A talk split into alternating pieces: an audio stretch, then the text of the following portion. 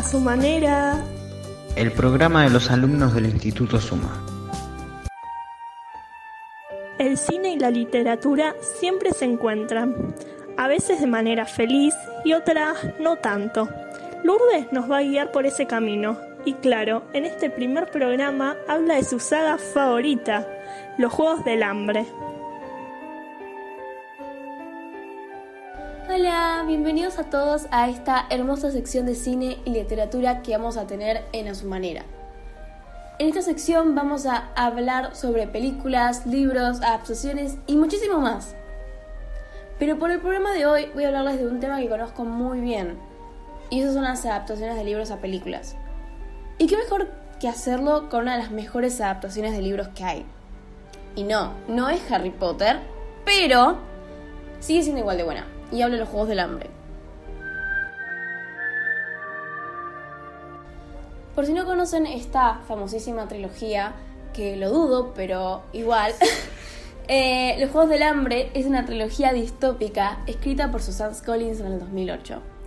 Consta de tres libros llamados Los Juegos del Hambre, En Llamas y Sin Sajo. Y fue tanto, tanto, tanto el boom que tuvieron estos libros en su momento que la empresa Lionsgate compró los derechos para adaptar la película en el 2012 bajo la dirección de Gary Ross y con la actuación de Jennifer Lawrence, que ganó el Oscar, George Hutcherson, Liam Hemsworth y Woody Harrelson. Entonces acá les va un trailer de la película. Bienvenidos, bienvenidos. Ha llegado la hora de seleccionar a un valiente y a una valiente que tendrán el honor de representar al Distrito 12 en los 74 Juegos del Hambre. Es tu primera cosecha, Prim. Tu nombre solo ha entrado una vez en la urna. No vas a salir.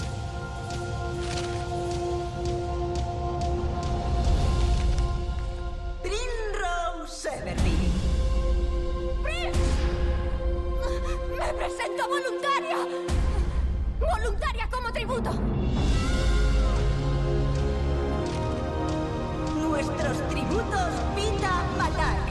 Katniss Everdeen. Solo quieren espectáculo, es lo único que quieren. Somos 24, gay, y solo uno sale con vida.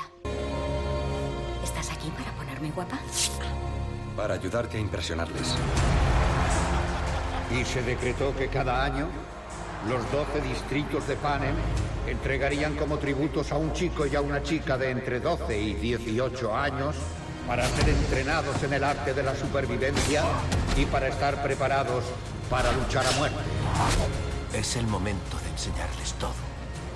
Asegúrate de que te recuerden.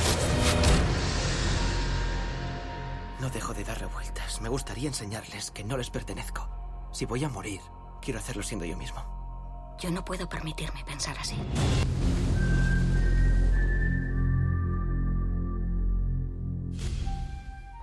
La historia es sobre nuestro protagonista Katniss Everdeen, que tiene 16 años y vive en el distrito 12, que es el más pobre de todos, ahora que el distrito 13 ya no está. Entonces lo que pasa es que a su hermana Prim la eligen para hacer tributo en los 74 Juegos del Hambre, pero Katniss decidió ofrecerse para voluntaria para ir ella a la arena junto con su compañero masculino, Pita Melark. Entonces ahora Katniss va a tener que sobrevivir a los juegos para volver sana y salva por su familia. Bien, escúchame. Eres más fuerte que ellos. Lo eres. Solo quieren espectáculo, es lo único que quieren. Sabes cazar. Enséñales lo buena que eres.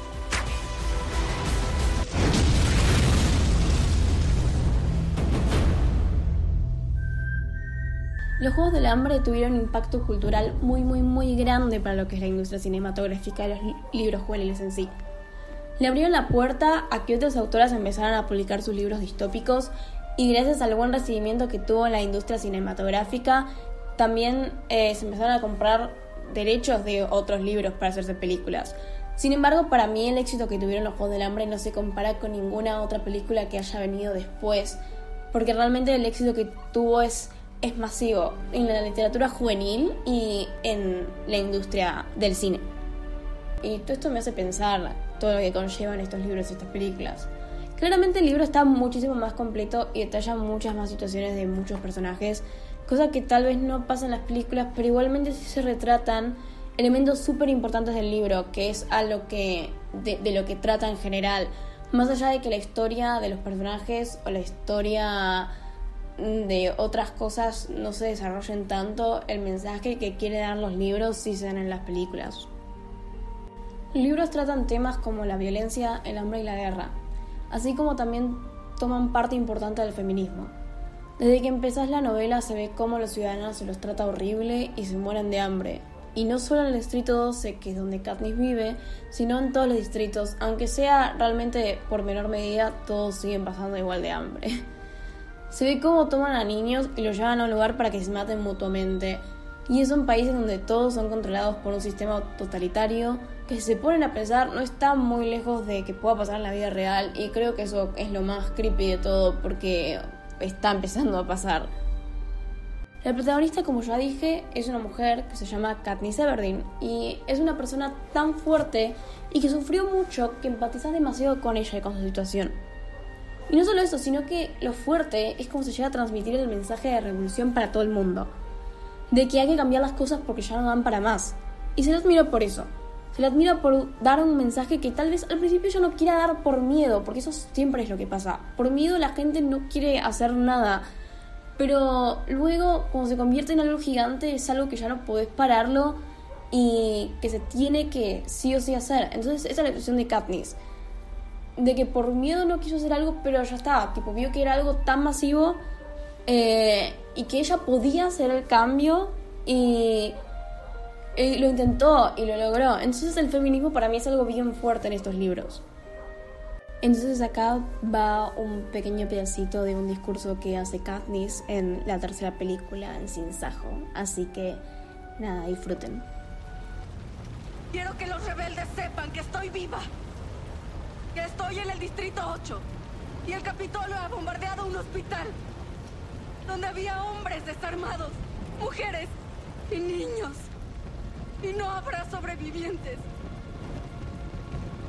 ¿Y ustedes creen por un segundo que el Capitolio alguna vez nos tratará con justicia? Se están engañando a ustedes mismos. Porque sabemos quiénes son y lo que hacen. Esto es lo que hacen y debemos defendernos.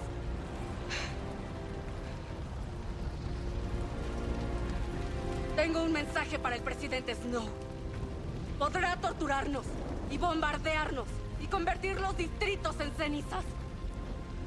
Pero está viendo eso. El fuego se propaga. Y si nosotros ardemos, usted arderá con nosotros.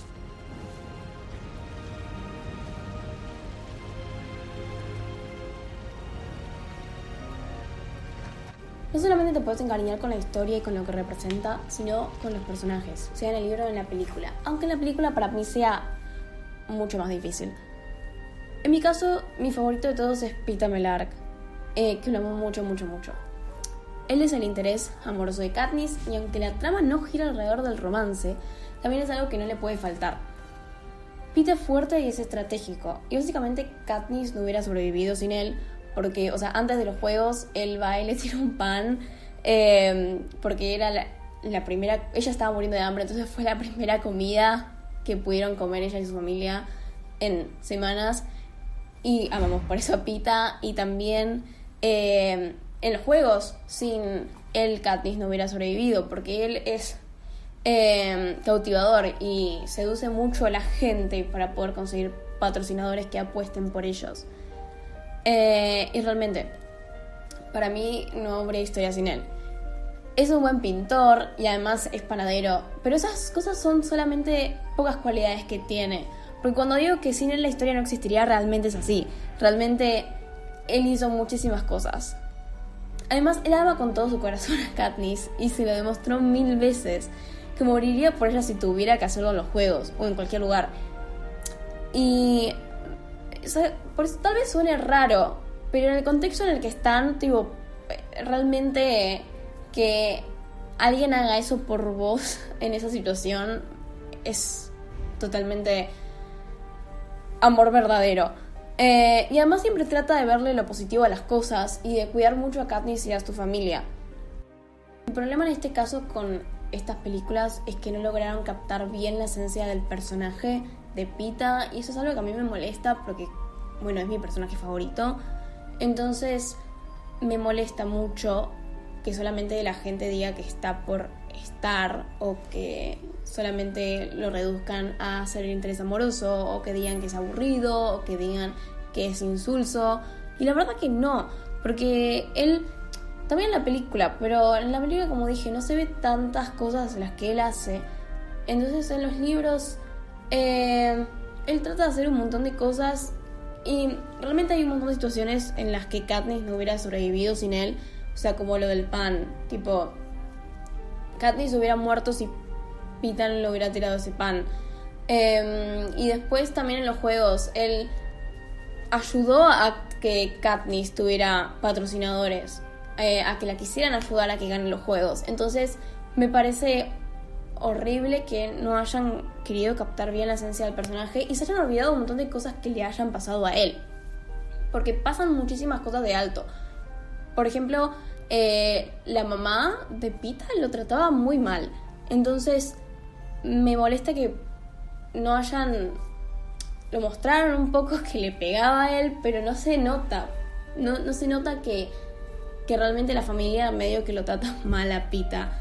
Entonces, me re molesta, porque además todas estas cosas hicieron que se fijen más en el otro interés amoroso que es Gail.